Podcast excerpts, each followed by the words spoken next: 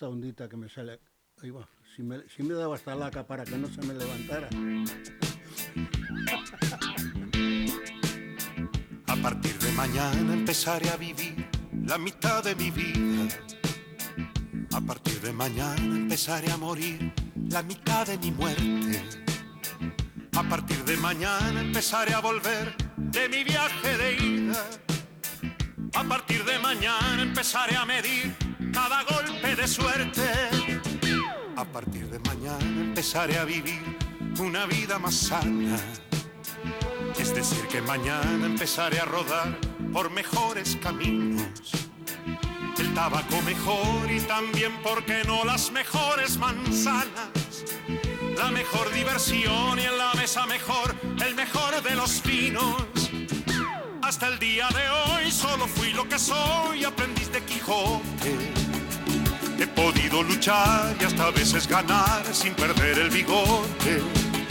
Ahora debo pensar que no pueden dejar de sonar las campanas, aunque tenga que hacer más que hoy que ayer a partir de mañana.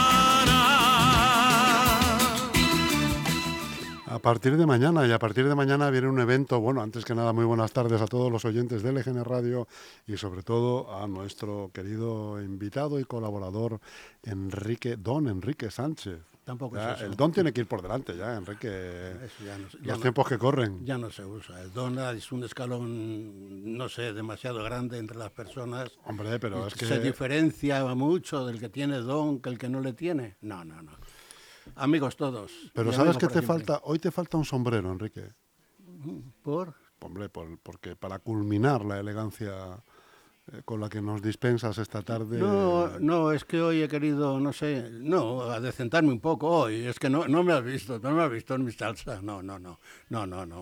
O sea, aparte de la elegancia modestamente que lleva uno, es, es habitual. Lo que pasa es que hoy, para hacer la presentación de, de mi hijo sobre la vida de mi abuelo, pues, en fin, que he considerado venir así un poco porque además luego quiero hacerme una foto contigo para que en su momento Claro salga en sí, prensa. ¿Mm? Hombre, claro que sí, hombre, y para la posteridad. Para la prensa y para la posteridad. No, los tiempos pasan a una velocidad de miedo y oye, enseguida Bueno, pero todo- una foto, una cosa de hoy pasa. una foto otra- sabes que siempre queda. Sí, sí, Aunque sí, los sí, tiempos sean muy veloces, una foto siempre queda, Enrique. Tengo yo una de vestido de futbolista cuando con 28 años jugaba al fútbol todavía, con dos hijos allí en la banda viéndome y la verdad esa foto, aparte que tenía mi onda, tenía, bueno, eh, las amigas de mi hermana me tenían comparado con Fran, con Tom Jones. Tom Jones. Fíjate la, la planta que tiene el mozo, ¿no? Pues en esa línea estaba Sí, yo. claro, entonces Me- estaba- luego, me pon- luego me pondré de pie. Jugabas en esa liga, ¿no? Nunca mejor Lue- dicho. Luego no me pondré de pies para que se me acabe de ver, aunque ya generalmente todo O sea el que mundo las- creo que me conoce. A las amigas de tu hermana las tenías sepatadas. No, no, simplemente que cuando mi hermano enseñaba la foto, uy, se parece a Tom Jones. Estaba de moda en aquel momento. Tom Jones, no Sí, yo. sí. Bueno, tú aquí, aquí hacías lo que podías también, o en Carabanchel, hacías lo que podías. Carabanchel. Tom Mi, Jones pa- era mi el- patria chica. Y ahora le gané, es mi patria enorme. Oh, sí. Buen hombre, bueno. Buenos recuerdos, buenos recuerdos. Y ahora ya con esta edad que tengo, con 28 años que voy a hacer ahora en el mes de marzo, pues lógicamente... Digo 28, porque 28. me- no es que me miro en el espejo. Y 28 entonces me- era cuando jugabas y 82 lo bueno, que vas a hacer. Calla, calla, no me hables. bastante recuerdo lo tengo yo encima. Pues eso es lo que hay, mi Pero si estás hecho... En tu caso, No, la edad es un, es un dato... Me, me siento pletórico, mayormente porque, en fin, me encuentro bien físicamente. eh, Y eso que nunca has hecho deporte, salvo aquella época del fútbol. no, no, yo ¿No? yo he hecho baloncesto, Ah, sí. he hecho piscina, en fin, que no he fumado nunca, que también Bueno, es una también. forma de, de- de hacer deporte sin hacer... sin Deporte hacer- pasivo, es cuidarse en ese sentido. No, no, en ese aspecto sí. Y luego que tengo un entorno extraordinario, tengo tres hijos, tengo una familia, tengo nietos, que antes de ayer fue el, el- el cumpleaños décimo aniversario de- del cuarto nieto.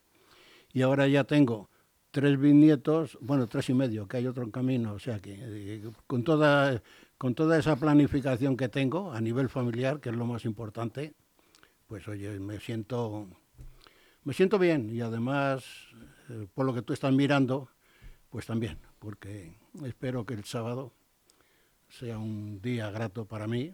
Sábado día 10 de febrero. No, día 11, por favor. ¿Es 11 el sábado? Sí. Cierto, cierto, 11 el sábado, es verdad. Pues sí, es- ¿Y a qué hora, a qué hora es, Enrique? Pues es a las 7 de la tarde en la Casa Regional de Castilla. No, perdón, de me hago un lío con las De casas. Salamanca. Las, las tengo todas dentro de mí. La Casa de Salamanca, Castilla-León.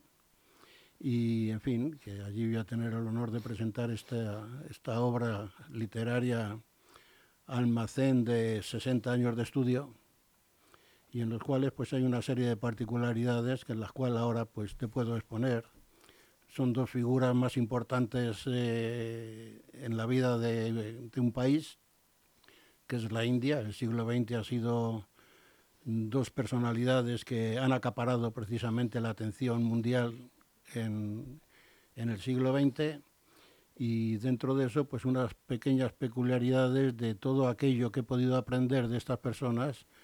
He unido también a un personaje de Leganés, en el cual también lo mismo que yo me fijé en aquellos, pues eh, hablo de una señora que tuvo la, la suerte y, y además la, la gracia de ser visitada por una mujer que ahora ha subido a los altares y que precisamente en un seguimiento que esta mujer de Leganés hacía a la Madre Teresa, pues hizo aquí en pequeño, por las pocas posibilidades que tenía, pues de hacer lo que la Madre Teresa ha estado haciendo en la India y en el mundo durante mucho tiempo. Nunca te lo he preguntado, Enrique. ¿A quién consideras más relevante? ¿A la Madre Teresa de Calcuta o, o a Gandhi? Bueno, cada cual, cada cual en su función, pues lógicamente, eh, emotivamente, pues lógicamente tiene que ser a la Madre Teresa porque se dedicó a atender a gente enferma, muy enferma, moribundos, moribundos y, y luego incluso a aquellos niños que no que venían al mundo pero que no los querían.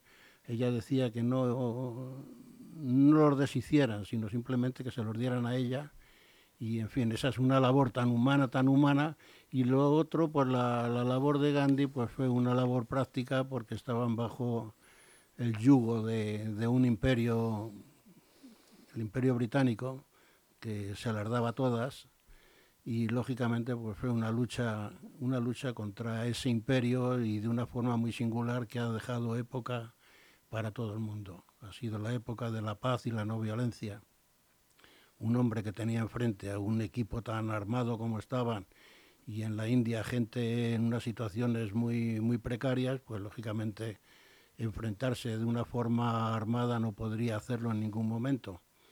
Y con la palabra, pues, y la constancia, pues consiguió con el paso de los años, apoyado precisamente por, por muchos colaboradores, porque no era una labor de un hombre solo, y entonces eh, con el paso del tiempo logró, ya con su cabezonería, por decirlo así, y su constancia, pues logró que el imperio inglés se deshiciera precisamente de lo que llamaban la joya de la corona.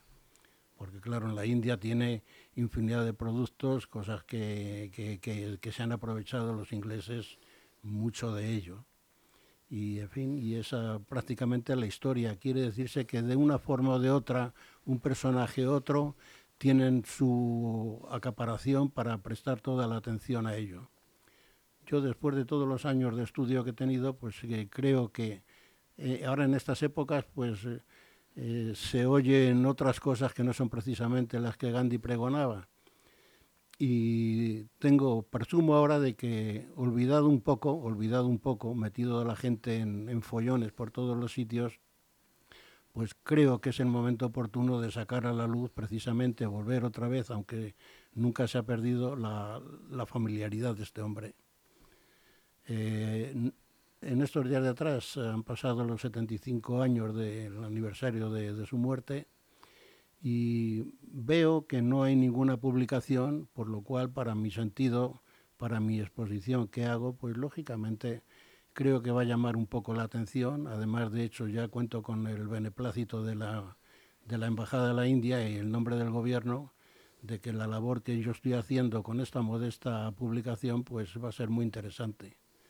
las relaciones entre España e India son extraordinarias y lógicamente pues esto viene a, a, marcar todavía más esa atención que, te, que hay que aprender.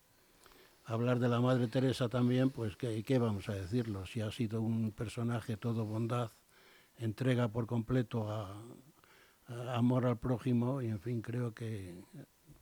Y ya de paso, como decía antes, pues entonces aquí en la ciudad de Leganés enaltecer, que está bastante enaltecido la figura de Paquita Gallego, pues lógicamente pues eh, en esta publicación doy una serie de detalles, las visitas que hizo la Madre Teresa aquí a Leganés y luego prácticamente pues una exposición que yo hago de la labor que están haciendo las mujeres ahora las mujeres que están atendiendo al comedor, incluso con esto de la pandemia, que también han tenido que trabajar el doble porque tenían que dar la comida por la ventana, etcétera.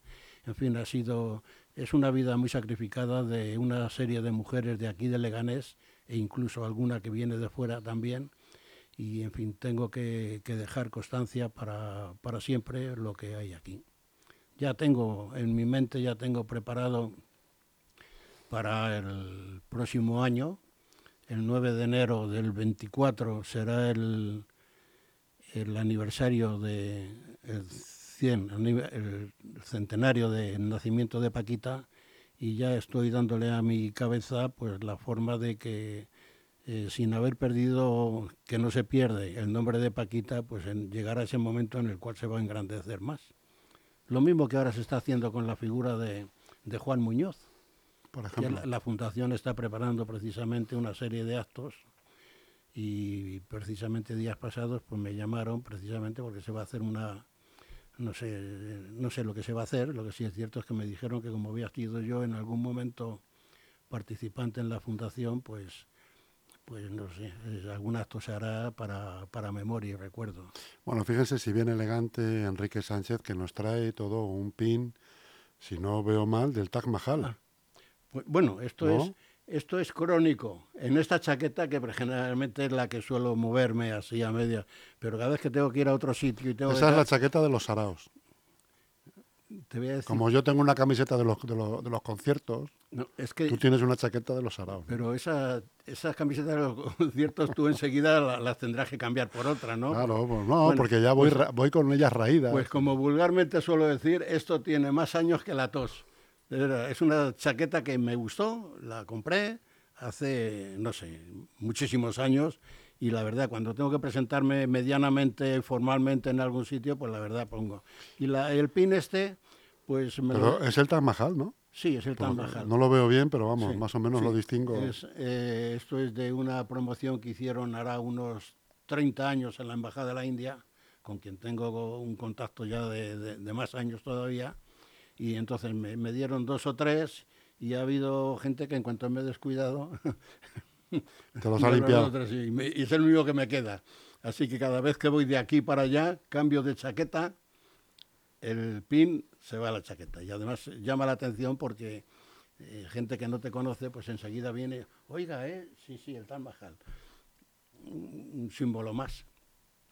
Y no lo llevo encima porque es un libro así de grande de el Tal Mahal, precisamente de ediciones de cosas que hizo el, el, fotógrafo más importante de la India, que en una visita que hice cuando estuve allí en Nueva Delhi, pues se lo dio a un, a un colombiano, un, un director de teatro, que fuimos en compañía a verle, y como no tenía nada, no tenía otro más, pues me dio una carta para su editor, fui al editor para que me vendieran el libro a un precio más, y es un, bueno, es, es impresionante el libro, es una, una belleza. Y dentro de, dentro de la publicación, pues viene precisamente el viaje que hice para ver el Taj Mahal, con una serie de circunstancias que contaban que en más de una ocasión me han dicho, oye, este relato que haces de lo que es una visita al Taj Mahal, lo puedes dejar lo puedes dejar precisamente para presentar a concurso en algún sitio. Lo he presentado en un par de ellos, pero no me han dado nada. Pero vamos, que merece dentro de, dentro de las particularidades de lo que es el, libro, lo que hablo de Gandhi, que hablo de la Madre Teresa, de lo que hablo de Paquita Gallego, pues la lectura del, viaje este entretiene bastante y llama, llama mucho la atención. Que está condensada en este libro, ¿no? En esta trilogía. ahí está. Hay que decir a los oyentes... está titulado... Mm, que no, es, no, es, un tocho, o sea que es, bastante cómodo de leer. Delhi Agra con fondo de mármol blanco. Ya hablar de lo que es el monumento, las personas que me estén escuchando y hayan estado en la India y hayan visto aquello, bueno, está considerado como una de las maravillas del mundo. Y la verdad que sí, quedas estasiado. Cuarto en el libro las peculiaridades que se ven hasta que llegar a, Nueva Delhi, hasta llegar hasta Agra, que es donde están pues eh, cosas que, que, a, los ojos eh, hay cosas que no comprendes, que no ves de, de, la pobreza que puedes encontrar por aquí, lo que encuentres por allá. Y yo acuerdo que yo iba con, con el ánimo verdaderamente como diciéndome, pero esta maravilla que es tan grande que tengo que ir a ver, digo, ¿con qué ánimos tan caídos como yo me acerco a la ciudad de Agra? ¿Con qué ánimos voy a ver el... Y oye, en el momento en que te acercas allí y ves los cuatro mirabetes que tiene el monumento, de ya, entonces ya... Se te pasa todo. Ya la, mente, ya la mente te varías y parece que estás en el cielo. Es, eh, bueno, eso es lo, lo que tiene la India, que por un lado te asustas de lo que ves y por otro lado la grandeza, lo mismo que en los templos que hay. Y en fin, es una cosa que me ha pillado ya cuando yo fui en el año 95, ya me pilló cargado de años, y, pero esto, esto de haberlo sabido y, invito a que una de las cosas que hay que ver en el mundo es precisamente la India. La India es, es una maravilla. Si te hubiera pillado aquello de mochilero, ¿verdad? La, vida era de otra tu mochila, tus sandalias. Otra, otra boda, otra vida diferente, o sea que no era. Me acuerdo mi infancia y mi juventud, pues no ha sido precisamente. Ha sido grata precisamente porque he estado bien cuidado por mis padres, pero vamos, que no se podían hacer grandes dispendios en ninguna clase. O sea, era, era una vida normalita, normalita aquí, que cuando me he dado cuenta con los años que me han caído encima, con los estudios que he hecho, con las presentaciones que he estado en algunos sitios. Hace poco te envié una fotografía de, de una mesa redonda precisamente aquí en Condeduque con, con un diplomático que trabaja para el ayuntamiento, con el, el director general de las relaciones internacionales de la Universidad Pontificia de Comillas, en fin, que me encontraba yo allí pues entre unos señores en los cuales me asustó un poco, pero al final me di cuenta, digo, no, si aquí se habla de algo importante, también lo que yo tenga que decir es importante. Y no sé, es un, no es una propaganda lo que hago precisamente, ni de mi libro, ni de la India, ni nada por el estilo, sino cuento precisamente lo que mi cabeza asimila, lo que mis ojos vieron y lo que mi corazón siente. Oye, qué bien, qué bien hablas esta tarde, Enrique. No sé si te has tomado algo en la comida. Te, no, has, descansado porque hoy te veo te veo que me dejas sin palabras no hombre tú sabes ese discurso sabes que y veo que no tienes nada escrito que es lo que no no o sea no ¿Eh? no pero es verdad que me estás dejando esta tarde no no no, sé si es perdón no sé si el hábito hace al monje no. no, no, no, no, de ninguna de las formas. No, lo único que, lo único que se trata es que posiblemente cuando, cuando me meto en harina, por decirlo así, entonces cambia uno por completo. voy a hacer una confesión que incluso eh, soy un hombre que, por motivos de mi trabajo, un trabajo extraordinario que, he completado toda la vida, con el paso del tiempo y en los peores años eh, se me frustró todo se me frustró precisamente pues trabajos que había hecho, eh, se me frustró avances que había hecho en mi profesión hasta ser director de empresa e incluso eh, tener eh, dos años que estuve de, ya por mi cuenta. Y una, una, frustración de las leyes laborales después a la hora de hacer la ESA y luego de una, te lo he comentado en alguna ocasión, de una trampa que, que me hicieron en una quiebra precisamente un despacho, y, lo vuelvo a decir otra vez porque además lo, digo así para que la gente se entere, un despacho de una gran importancia hispano-alemán, que tienen, tienen, tienen poder, poder suficiente, y de la quiebra en la cual yo formaba parte de la junta liquidadora, ¿eh? Al final no me pagaron absolutamente nada.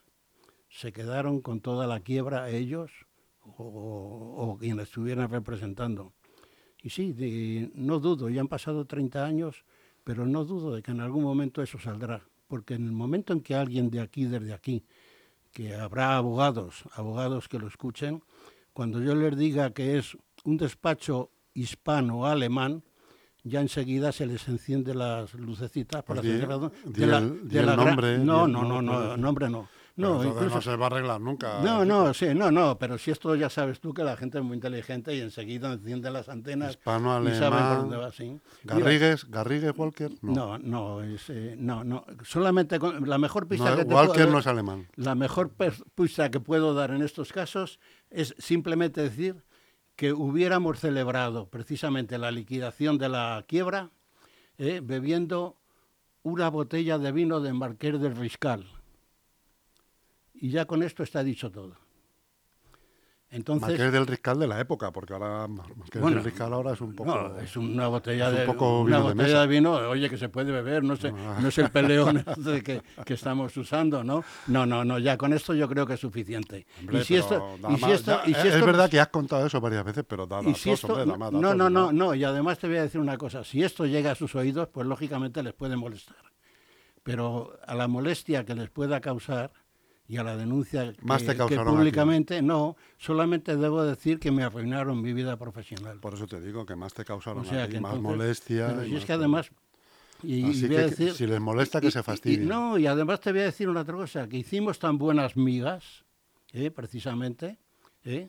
que la novia de este abogado, ¿eh? A ver qué me vas a contar, me- Enrique. no, no, no, no, te- te- te- no, te- es cosa de abogados, o sea Ah. que en, en esta firma tenemos ya abogados, cuando- ¿no? Cuando entramos ya en te líos de voy a- faldas... te voy a comentar precisamente que me escuchaban en un programa que yo hacía en, en la COPE, los sábados por la noche, juntos en la noche, y yo leía unas cartas en la línea de Fernando Nega, de García Barbeito, de, o sea, de estos grandes hombres que, que te dejan, Luis del Val, por ejemplo, que te dejan henchidos de, de placer.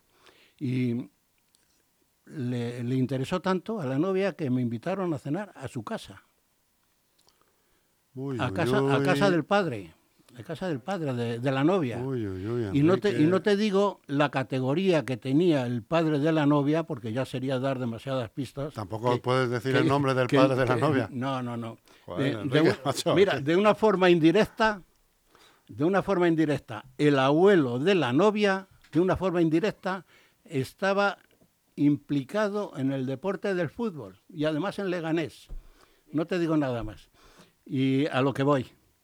Estaba implicado como presidente, quizás. No, no, no, no, Ah. no, no, de una forma indirecta, quiero Ah, decir. Bueno, Y, en fin, y, no es que le cayera en gracia, sino el- el- la relación era tan estupenda, tan estupenda, que incluso cuando se casaron los Jerónimos, te invitaron. me invitaron a la boda. Y la cena en el Palace.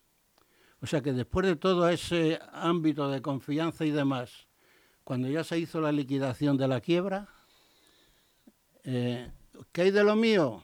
Te dejaron Nadie contestaba. No, está reunido. encima de una calabaza. Eh, se fue eh, fuera de Madrid y a otro despacho que tenían llamaba, no, ahora no se puede poner. ah". Y ya al final, entre unas cosas y otras, eh, mi padre estaba muy enfermo, murió mi padre, mi madre seguía muy enferma, pasaron los años y ya, ya dije. Y además me habían advertido, no vas a cobrar ni un duro. Vaya, pues, Gente que les conoce, o sea que ya lo tenía todo. Por, eso, Enrique. qui- por eso quiere decirse que... hemos llegado a término, amigo. Y ahora Hemos- precisamente me Justo me cuando estás ahí, que estabas en la rampa de lanzamiento para... Me, para- habla- me hablabas precisamente antes de la sensibilidad con que estabas haciendo mi exposición Es verdad. y me has metido, me has tirado de la lengua. Oye, los periodistas de verdad que tenéis una... No, no, pero yo no soy periodista, pero, pero Así es, que- verdad que... es verdad que me, lo- me las pones al no, pie. no, no eres periodista, Me ¿no? pones pues, al pie. pues oye, eh, la, la afición ¿Eh? tú ya la llevas. con una- Afición tengo, afición Sí, tengo. sí. Y al toreo también. Sí. Sí. Bueno, mira, yo ahí no. Mira, Lu- Luis Miguel Dominguín me dijo en cierta ocasión que tenía una pinta de torero que me parecía manolete, porque era, era una tralla, era, era una línea recta de mi cuerpo, ¿no? Con 65 kilos que pesaba, con casi dos metros, Joder, pues pues, te puedes, te puedes dar una idea. Me decían los amigos, dice, tú cuando vayas a rayos X y Los demás... amigos, los amigos y las, y las Sí, no, amigas de tu hermano. No, no, los, los- bueno, eh, amigos míos me decían, dice, tú si vas a rayos X no tienes que ponerte en la pantalla. Te ponen al trasluz de la ventana la camiseta ya. y se te ve todo. Bueno, Bueno, querido amigo, oye, un placer. ¿eh? eh, encantadísimo. Eh, muchísima, vuelvo- muchísima suerte el sábado, día vu- 11. Vuelvo a invitar a todo aquel que quiera, eh, vecinos, amigos de Leganés, pues en fin. Eh, y bueno, y aquí ya lo dejo. Ya había un detalle, pero tenía que pedir permiso para decirlo. Así que ¿A mí? ¿Me lo tienes que pedir a mí? no, Ah. no, precisamente Ah, bueno, es verdad. sí, a, a una persona, ¿A mí qué me vas a una pedir? persona indicada que va a ser muy importante para mí que, que me presente el libro. Aquella persona de la que hablamos, Sí, el señor alcalde. Don Santiago Llorente. como diría doña Rogelia, coñe, no se te puede decir nada. Sí, señor, don Santiago Llorente eh, me va a dar el placer de presentar el libro esta, este O a partir de mañana decidiera morir Adiós. la mitad de mi vida. Déjame un poquito escuchar. ¿eh? A partir de mañana debería aceptar que no soy el más fuerte, que no tengo valor ni pudor de ocultar mis más hondas heridas. Si a partir de mañana decidiera vivir una vida tranquila y dejara de ser soñador para ser un sujeto más serio. Todo el mundo mañana me podría decir, se agotaron tus pilas. Te has quedado sin luz, ya no tienes valor, se acabó tu misterio. Hasta el día de hoy solo fui lo que soy, aprendiz de Quijote. He podido luchar y hasta a veces ganar sin perder el bigote. Ahora debo pensar que no pueden dejar de sonar las campanas, aunque tenga que hacer más que hoy que ayer a partir de mañana. A partir de mañana empezaré a vivir la mitad de mi vida. A partir de mañana empezaré a morir la mitad de mi muerte. A partir de mañana empezaré a volver de mi viaje de hija. A partir de mañana empezaré a medir cada golpe de suerte. Hasta el día de hoy solo fui lo que soy, aprendiz de Quijote. He podido luchar y hasta a veces ganar sin perder el vigor.